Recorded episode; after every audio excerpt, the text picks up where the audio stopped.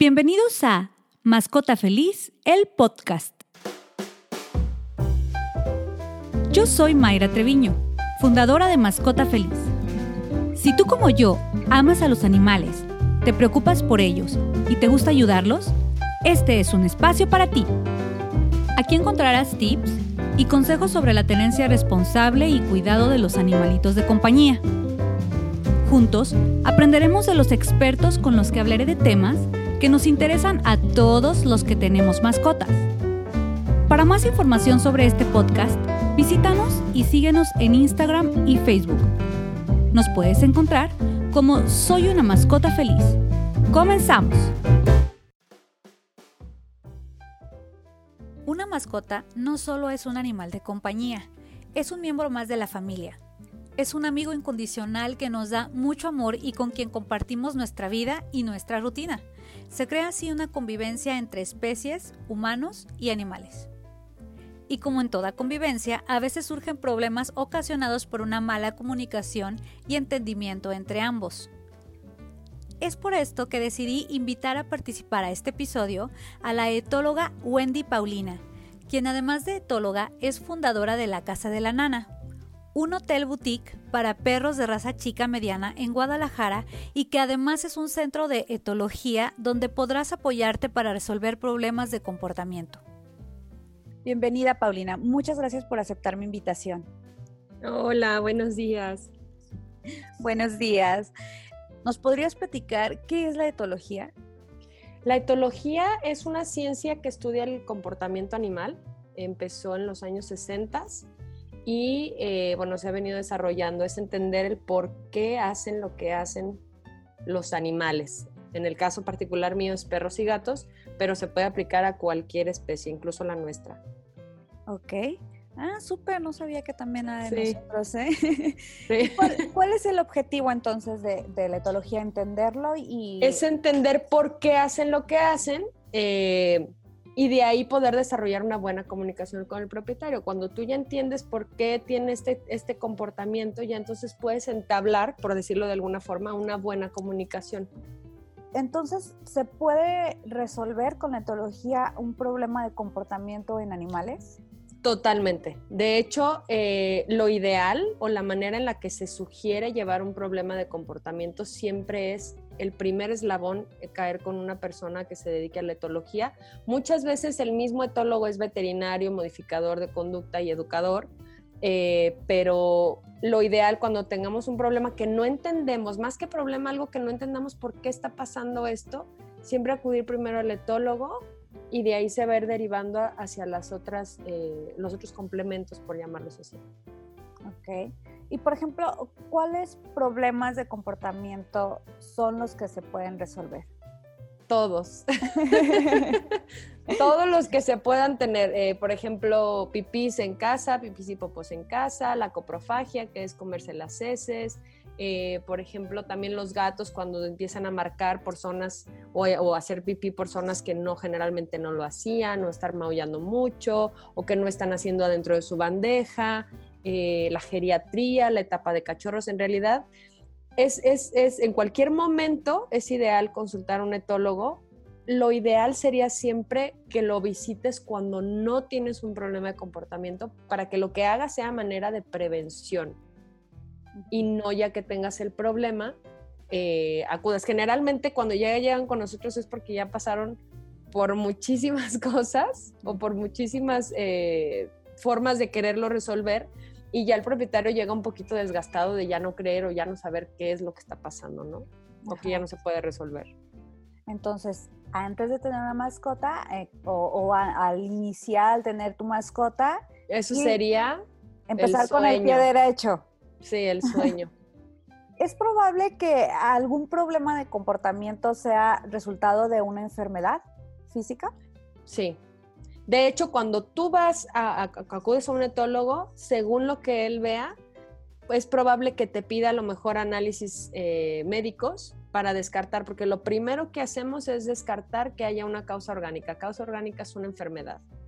Eh, a mí me gusta explicar lo que es como cuando nosotros nos enfermamos o nos sentimos mal, estamos mucho más irritables, eh, no tenemos muchas ganas de convivir, no tenemos ganas de salir, a veces ni de comer o de tomar algo, porque es tanto el dolor o la molestia que nuestro comportamiento cambia. Entonces es exactamente igual. Siempre que tengamos un problema o que, o que pasen cosas, por ejemplo, si se empieza a hacer pipí, cosa que nunca se hacía, más que regañarlo es ver qué, qué, qué, qué es lo que puede estar pasando, porque esa es la manera de comunicarse y ahí es donde entablamos una comunicación.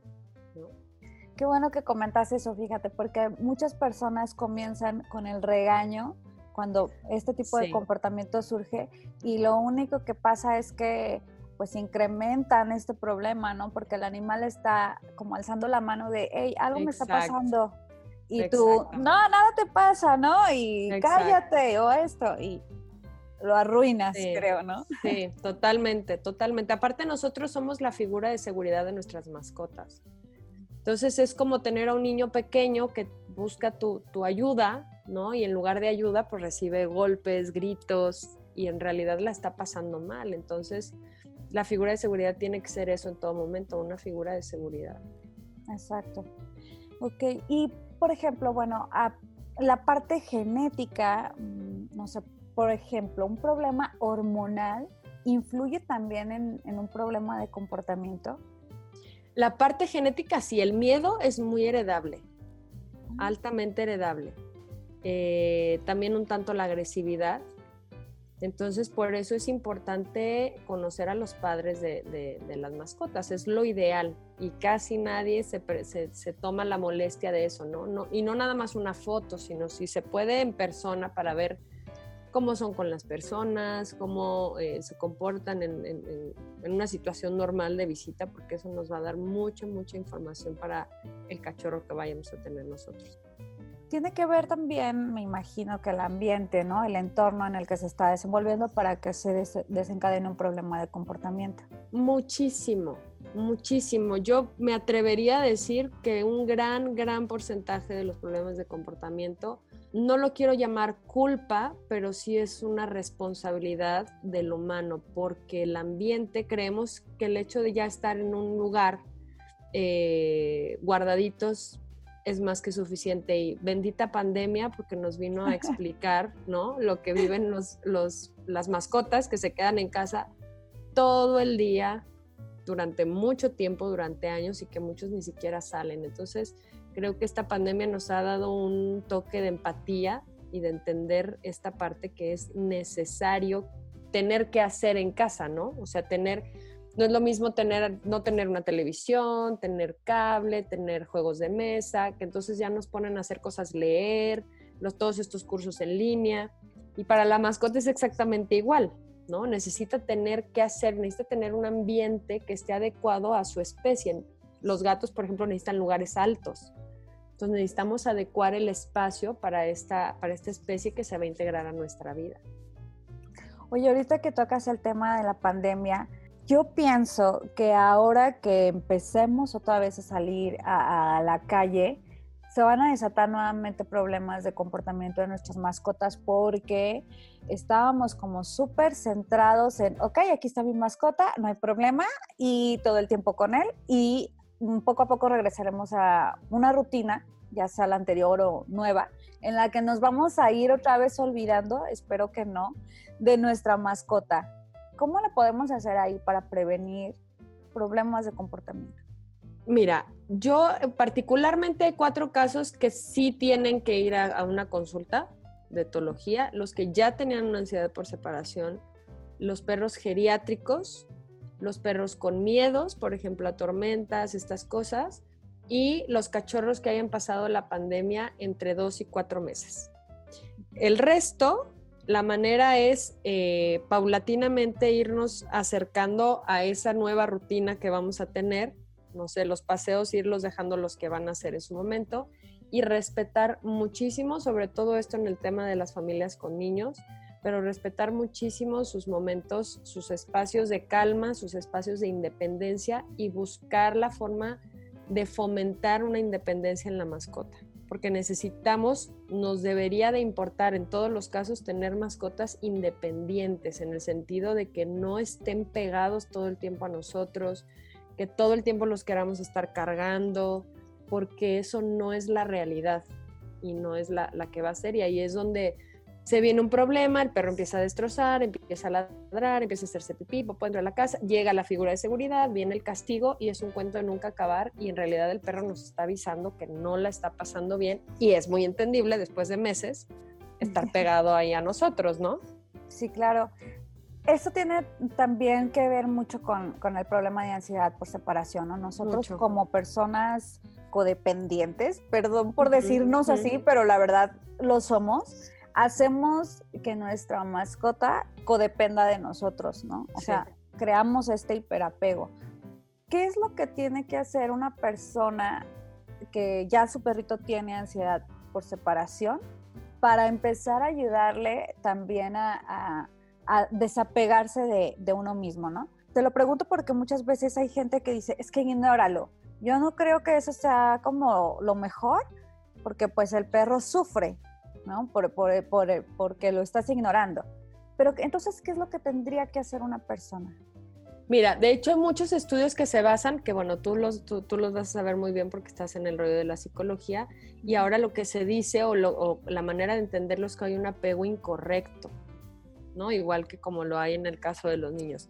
Eh, ¿Qué es lo que tendría que hacer una persona? A mí, fíjate que yo lo que he visto es que también muchas veces, si no es que la gran mayoría, no sé tú qué opines, eh, la persona de esta mascota tiene un apego brutal a la misma mascota, ¿no? O sea, te dicen, es que es muy apegado a mí, pero entonces tú empiezas a observar comportamientos, comentarios, situaciones que tú dices, no, pero es que tú también estás muy apegada, ¿no? Es que van desarrollando ese apego, que no quieren soltar al, gatito o al perrito, de traerlo todo el siempre pegado, de que esté aquí cerca conmigo y yo quiero que esté aquí.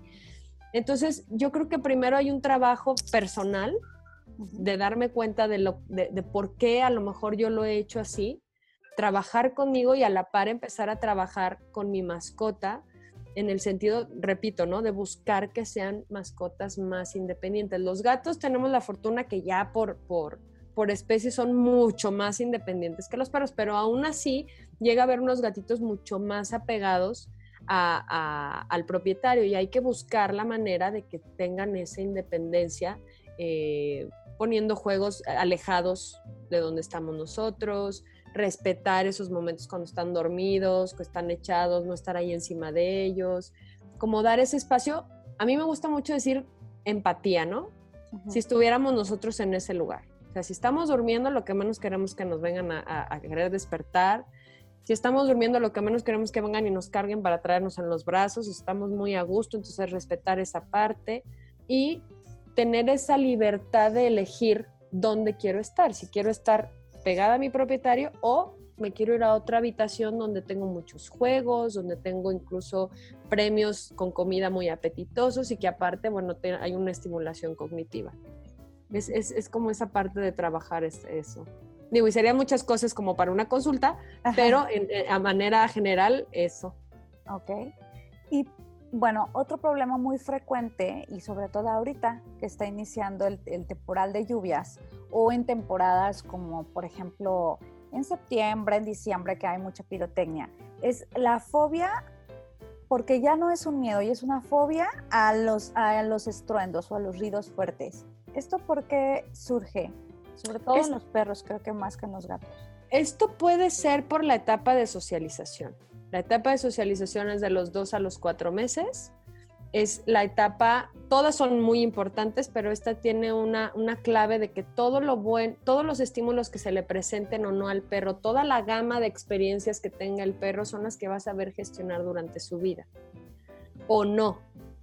Entonces, si en esta etapa justo nunca hubo pirotecnia, nunca hubo lluvias, nunca hubo truenos, entonces el perro no sabe gestionar. Por eso es importante en este caso, acudir a un etólogo y acudir, por ejemplo, a unas, a unas sesiones que se llaman puppy class, que es ir llevando al cachorro y presentarle un montón de estímulos para que los pueda asimilar en vida futura.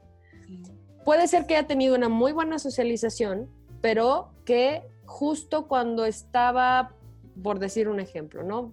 Le estaba, estaba en la calle, alguien le pegó y justo estaba lloviendo, justo estaba tronando, entonces se hace una asociación y a partir de ahí empieza a ver esta situación, empieza la lluvia, viene truenos, ya sé que me va, que, o que me van a pegar, o que viví un momento muy traumático, igual como si lo viviera una persona, y lo llega a generalizar. Entonces, ahorita como lo comentas, que ya estamos entrando a esta etapa, eh, sí es muy importante, pues lo ideal sería empezarlo a trabajar desde hace meses, ¿no? Ahorita ya estamos con el monstruo encima, pero empezar a trabajar eso y sí realizar una consulta, como para tener pautas que abarquen, pudiera ser si fue en la etapa de socialización o a lo mejor ya más grande, que haya tenido una experiencia negativa durante ocurría una, durante pasaba una lluvia, este, que se pudiera dar este, este comportamiento. Muy bien. Y entonces, bueno, ya tengo mi perro, eh, ya tiene este problema. ¿Cómo sería una consulta o, bueno, cualquier otro problema? ¿Cómo sería una consulta con un etólogo? Las consultas en mi caso personal hacemos, bueno, hacemos muchas preguntas.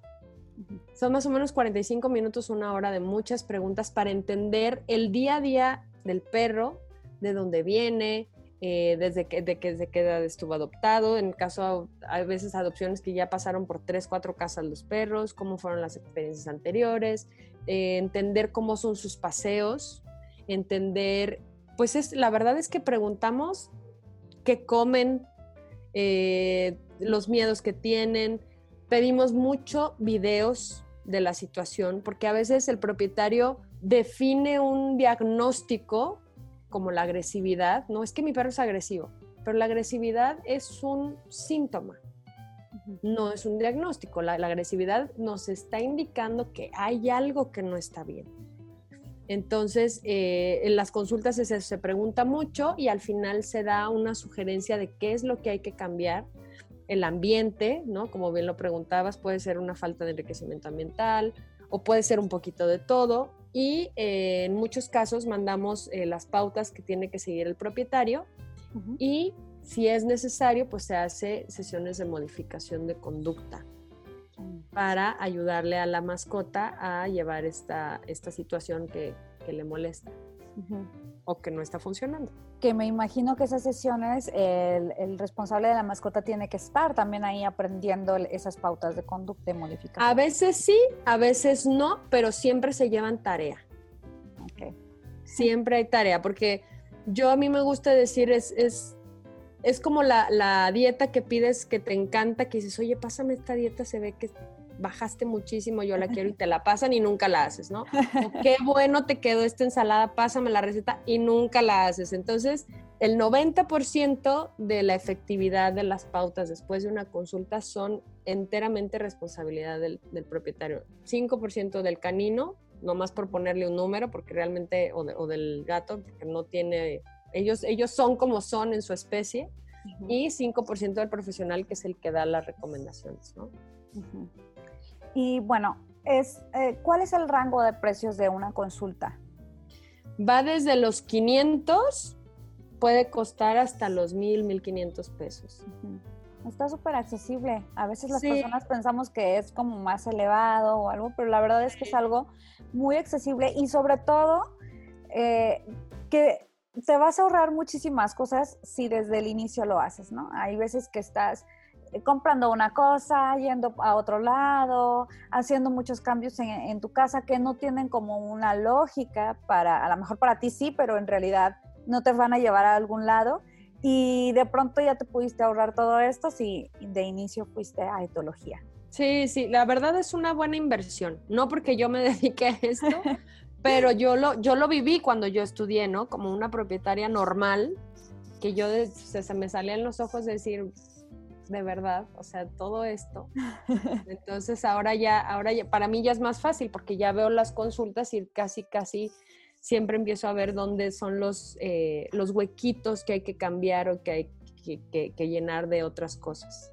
Eh, hace un rato antes de iniciar la entrevista estábamos platicando como de eh, cuáles son los casos que más te han impactado a ti como etóloga. ¿Nos puedes platicar alguno? Bueno, uno que, lo, voy a repetir porque la verdad fue el único que me pasó y que, y que, y que lo tengo siempre muy presente, era un perro geriátrico que lo tuvieron prácticamente toda su vida con collar eléctrico por el ladrido. y ha sido la primera consulta y la única, espero que no me vuelva a pasar, pero en la que no me, no me pude contener y se me salieron las lágrimas enfrente del propietario por, pues por pensar en todo lo que pudo haber pasado este perrito, ¿no? Aparte ya era un perro geriátrico, era un viejito y estar expuesto a esta tortura, literal, pues es, es, es inhumano a, a, mis ojos y a los de muchos, ¿no? Entonces, ese fue uno, este que me haya impactado. En ese, es que en ese sentido, la verdad es que lo tengo ese súper presente. Siempre es muy importante para una persona, si vas a tener una mascota, tener en cuenta cuáles son las características de esa especie e incluso de esa raza, ¿no? Si estás buscando a una mascota que sea silenciosa, no puedes tener un perro, porque un perro ladra, esa es su forma de comunicarse, ¿no? Entonces, pues a lo mejor puedes tener un conejito, ¿no? Algo que no haga ruido, ¿no? Y que tiene otras características. Entonces, eh, para mí es importante que sepas bien qué estilo o qué especie de, más, de animal va con tu estilo de vida y con tu rutina para que puedas llevar una convivencia sana. Sí, las cosas que puedes tolerar, porque, y hay perros de todo, hay perros, por ejemplo, que no ladran, ¿no? Entonces, pero es una moneda al aire. Entonces es un compromiso que tú estás haciendo y tienes que decir, a ver, si sí ladra, ¿voy a apostar por mi perro o no? Hay otros que a lo mejor no ladran, pero tiran muchísimo pelo. ¿Puedo vivir con eso? Todos los días que mi ropa esté llena de pelos. Y también un tema, bueno, creo que es importante, y también las parejas. Ajá. Porque a veces, a veces nosotros decimos, ay, claro, no tengo problema, pero tu pareja no y se vienen unos problemones que, bueno, para contar aquí, sí, ese es, otro, ese, es, ese es, otro, caso también que, por ejemplo, a mí me, me, me impresionó mucho. Eh, es una persona que ama su, a sus perritas. La pareja, pues al principio dijo que sí, pero poco a poco lo fue restringiendo hasta llegar al punto en el que prácticamente no pueden estar dentro de casa. Las perritas se la pasan ladrando todo el día, pero porque quieren estar cerca. O sea, el problema se soluciona con abrirles la puerta, pero la pareja no quiere abrir la puerta. Entonces, ahí es donde entras como en este dilema que tienes que pensar desde antes y también a mí como de lo que me preguntabas de los casos que me impresiona, pues es esto, porque para mí, yo que soy muy perruna, ¿no? Y que me encanta, pues digo, bueno, pues abrir la puerta y san, se acabó todo el, el, el, meollo, ¿no? Pero entiendo que hay muchas personas que no toleran esto y, y sí es, llega a ser muy fuerte a nivel personal como pareja, ¿no? Sí, claro, porque es como elegir entre dos cosas o dos seres a los que quieres, ¿no? O sea, tu pareja sí. o tu mascota y, uff, me imagino que sí. debe de ser un conflicto ahí fuerte, emocional. Sí, muy fuerte, muy fuerte. Pero todos, hay de todos, ¿eh? de, tengo, tengo casos de todos, pero esos creo que son los que ahorita me tienen, o de los que me acuerdo. Tendría que, tendría que haber pensado más en otros, pero de los, más, de los que me acuerdo, sí. Hace poco también estuve presente en una plática que diste, uh -huh. en donde mencionabas acerca del, del gruñido, de por qué es importante que no regañes a tu perro si está gruñendo o a tu gato si bufó o algo así, ¿no? Ok. Hay una, hay una escala, por llamarlo así, que siempre es primero gruñir, o sea, el paso número uno es gruñir. Paso número dos, eh, te enseño los dientes. Paso tres, te tiro la mordida. Paso cuatro, te muerdo. Más menos comportamientos, pero más o menos esa es la línea la que se sigue, ¿no? Entonces, nosotros en nuestra condición humana, para evitar la mordida, en el primer signo, que es el gruñido, regañamos, castigamos porque no queremos que haya una mordida. Pero lo que estamos haciendo es que le estamos diciendo a nuestro perro, no me avises, o sea, me da igual que me enseñes los, los dientes, que me metes la mordida, no, eso no me interesa porque te voy a regañar. Entonces dice, oye, cada vez que yo gruño, que enseño los dientes, me, me, me, me va mal a mí, uh -huh. pues mejor me quito de eso y directamente muero que es precisamente lo que queremos evitar. Entonces estamos dando el mensaje totalmente contrario, que ahí es donde, donde, donde entra la, la, etología para podernos comunicar. Entonces, el gruñido es nuestro mejor aliado. Ajá. Gruñir es que algo no, nos, no le está gustando, hay que ver qué es lo que es para modificarlo. Muchas veces a mí me gusta pedir que observen. Es, es, fascinante observar a los perros porque ellos tienen una comunicación con un gruñido, entienden todos los demás y a veces el humano por querer evitar que se peleen mete la mano, ¿no? Y no, no, aquí no.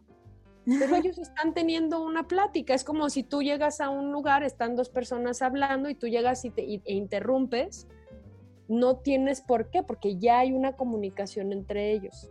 Es fascinante ver la manera en que ellos se comunican y se entienden y con un gruñido a veces el otro entiende o a lo mejor tiene que escalar hasta enseñarle los dientes o a veces se dan unos revolcones que no se hacen nada pero se meten un revolcón y es una manera de comunicarse. No estoy diciendo que dejen a los perros que se vayan a pelear y que se agarren todos, pero hay un, hay, hay un previo para llegar a eso y es fascinante la manera en la que ellos resuelven.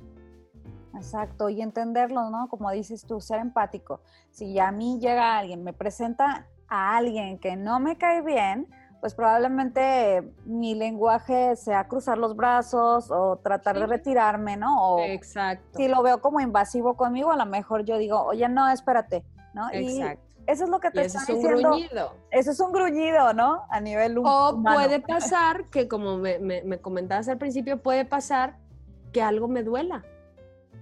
Entonces, si tú te me acercas, ya sé que me va a doler más y no quiero que me toques. Entonces, gruñéndote, te estoy diciendo, oye, ahorita no, no me toques porque me duele. Entonces, ahí es donde tenemos que ir al veterinario a descartar que hay algún problema, sobre todo en todas las edades, pero pues evidentemente si tenemos un perro viejito, pues va a empezar a gruñir más porque ya le van a empezar a doler muchas cosas.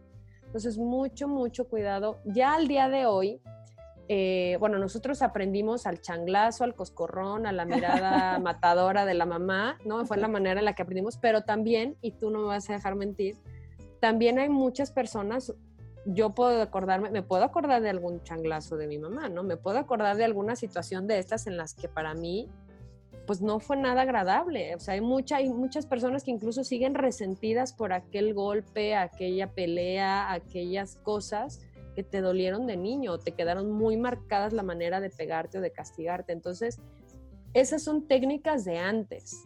Al día de hoy, gracias a todo lo que se ha investigado, lo que se ha visto, se sabe que no es la manera de educar o de corregir a, a una especie. La manera es reforzar las conductas positivas, pero los castigos, más que dejarnos cosas buenas, hacen que se rompa el vínculo que es lo que menos queremos y que estamos dando todos los mensajes incorrectos, porque hay muchos castigos incluso que son a destiempo. O sea, llegamos cuatro horas después o siete horas después de, que pasó la situación y llegas tú y desahogas tu estrés y, no hay ninguna asociación de nada. Entonces, ni, ni, el desgaste tuyo ni el sufrir del otro. Entonces, bueno, ahora en día ya el castigo no se usa, a la gente que le gusta estar a la moda, pues ya no se usa el castigo, este, ahora ya son otras técnicas. De reforzamiento positivo. Sí. Es importante eh, que la gente lo sepa, ¿no? Hay veces que llegan y encuentran, como dices, todo destruido o pipí por aquí, popó por acá, y dicen, oye, pero es que hasta tiene cara de que, ups, estoy arrepentido, pero no es cara de arrepentimiento, es miedo, ¿verdad? Eso, que es súper buena pregunta, eso tampoco existe, es que él sabe que hizo mal. Señoras y señores, no saben los perros o los gatos que hicieron mal. Hay una asociación positiva o hay una asociación negativa. Yo ya sé que si huele a pipí, que quién sabe quién hizo pipí, pero si huele a pipí más la llegada de mi propietaria, huye por tu vida, ¿no? O sea, corre porque aquí algo, o sea, ya sé que no vas a ver algo bueno y no quiere decir que yo tenga la conciencia de que haya sido por mí, porque para mí, para empezar, es una conducta normal. Tengo que hacer pipí y tengo que hacer popó. Yo no sé si esta es la sala que costó 20 mil dólares, yo no sé si aquí se puede o aquí no. Es una conducta normal de mi especie. Entonces, eh, súper, súper, súper importante este punto. Sí, para que no piensen eso de tiene cara de arrepentimiento, bien sabe que la regó, no es verdad, es, yo, yo pienso que es más cara de miedo o de Esta cara, perdóname, aquí se me fue no te contesté bien, esta cara, todos estos movimientos de que bajo las orejas, te pongo una carita muy linda, te muevo la cola, te estoy haciendo así cuando me estás castigando, no es cara de que yo sé que soy culpable lo que están haciendo ellos es apaciguarte a ti, es bajarte este nivel que traes para que entonces, es decirte, no sé lo que me está, no sé qué pasó, pero saco mis banderitas blancas, ¿no? Y con todas estas gesticulaciones tan, tan tiernas, lo que hacen, los que quieren es que tú te apacigües y entonces estemos ya al mismo nivel, estemos tranquilitos y no pase nada. Pero en absoluto es ni culpabilidad, ni ya sé lo que hice, perdóname, ni nada de esto. Y miedo, pues evidentemente, porque ya sé que viene una tunda. Entonces, pues claro, te pongo todos estos porque no quiero que me hagas nada. Y si me salgo corriendo, que ni siquiera te pongo la, vista, pues es que estoy huyendo de, una situación que ya sé que va a venir. Ya sé que va a venir, eso sí, no, no el motivo. Ay, pobrecitos. me dio tristeza. bueno, y, algo que tienen que saber es que los humanos o la especie humana sí tenemos el sentimiento de culpa, o sea, a nosotros sí nos pasa, pero tenemos que entender que no todas las emociones que nosotros sentimos las sienten también los animales. O sea, los y es que nosotros tenemos conciencia. Exactamente, ese es muy buen punto. Tenemos una conciencia, entonces es muy diferente. Oye, eh, Pau, ¿cuál es la diferencia entre un etólogo y un adiestrador? Eh, a mí me gusta decirlo, creo que todos somos complementarios, pero la manera de explicarlo, eh, o como me gusta explicarlo, es si, por ejemplo, tenemos un niño con problemas emocionales, ¿no? Que, está, que, tiene alguna situación que no está resuelta emocionalmente, por así decir, o que por su especie, y obviamente no el niño, pero por su especie tiene unas conductas que necesita hacer. No podemos resolverlo mandándolo a clases de inglés. No, no podemos resolverlo mandándolo a natación o a clases de, buenos modales, ¿no? Estos cursos que hay de buenos modales, de dónde va el tenedor, dónde va la cuchara, dónde va el plato. No tiene sentido mandarlo a eso si, nosotros, si, si la especie no está bien. Entonces, a mí me gusta decir que primero, antes de mandarlo a estudiar eh, buen comportamiento, buen comportamiento no por llamar, no quiere decir que la persona se comporte mal, sino que quieres aumentar sus habilidades, ¿no? Quieres aumentar o potenciar esas habilidades que puede tener. Entonces, porque en realidad no se porta mal, sus comportamientos son normales de su especie. Entonces, la forma en la que me gusta diferenciar es el etólogo te va a ayudar a comunicarte bien y a llegar a, ese estatus de, especie, iba a decir normal, pero de especie eh, bien centrada, es exacto, es la palabra. Cuando ya esté estable, entonces sí puedes buscar que aprenda cosas nuevas. No vas a buscar que se porte bien, porque en el día a día no te va a servir que se sepa sentar, echar, eh, que vaya contigo a la llamada, estas cosas. Vas a tener que tener primero una mascota estable y entonces sí, ya lo mandas a que potencie todas esas habilidades que tiene con un educador. Y siempre, muy importante, tiene que ser con métodos positivos. Lo mismo que acabo de repetir, ¿no? No podemos seguir educando, no podemos seguir haciendo las cosas como se hacían antes. Y el dolor, cosas basadas en el dolor, en el miedo, ya no se usan porque ya está comprobado todos los efectos negativos que trae esa, esa situación, ¿no? Entonces, somos complementarios, no, no, no, somos iguales. A veces el mismo etólogo tiene esta parte de educador, pero yo lo definiría así, ¿no? Primero tener una estabilidad de especie, tener una buena comunicación, porque de nada me sirve que se sepa sentar, que se sepa echar nada si yo sigo teniendo un mal manejo, si yo sigo teniendo un mal ambiente para la mascota va a ser dinero eh, tirado.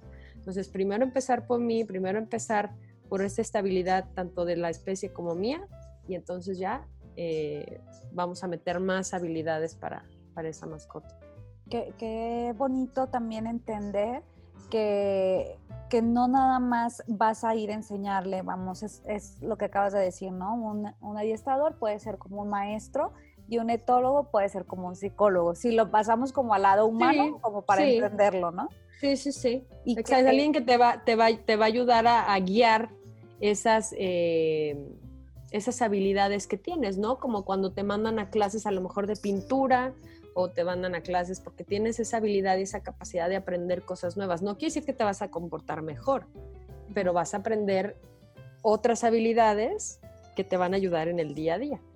¿Qué consejo le podrías dar a las personas que nos están escuchando o que nos van a escuchar para que mejore su relación con su mascota y que esto lleve también a la mejora de, su animalito?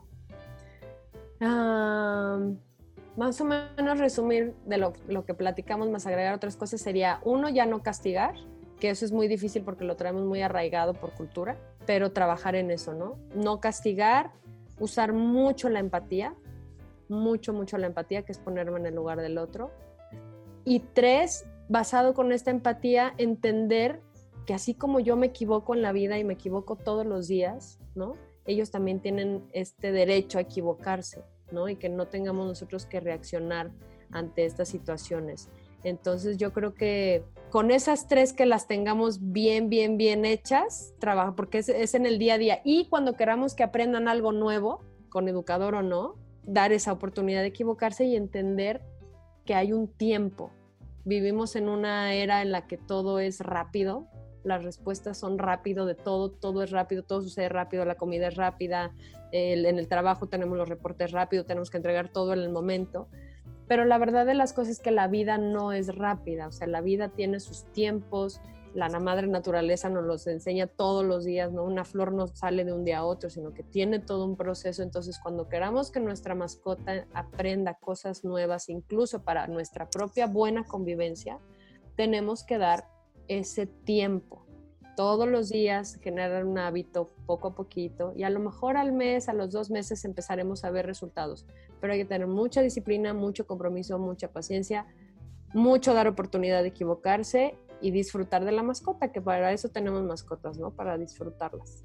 Ay, qué bonito. Espero que hayan tomado nota de esto que nos dijo. Y si no, no importa, regresen el episodio, tomen nota, pónganlo ahí enfrente de, no sé, del espejo para que todos los días vean estos consejos que, que nos da Pau, que nos van a llevar a mejorar esta convivencia, ¿no? Y a entenderlo. Observarlos también, ¿no? Saber qué es lo que necesita tu mascota. Nadie como uno mismo entiende qué es lo que necesita tu mascota, ¿no? sí, y, eso te lo va dando el día, como dices tú, observarlos.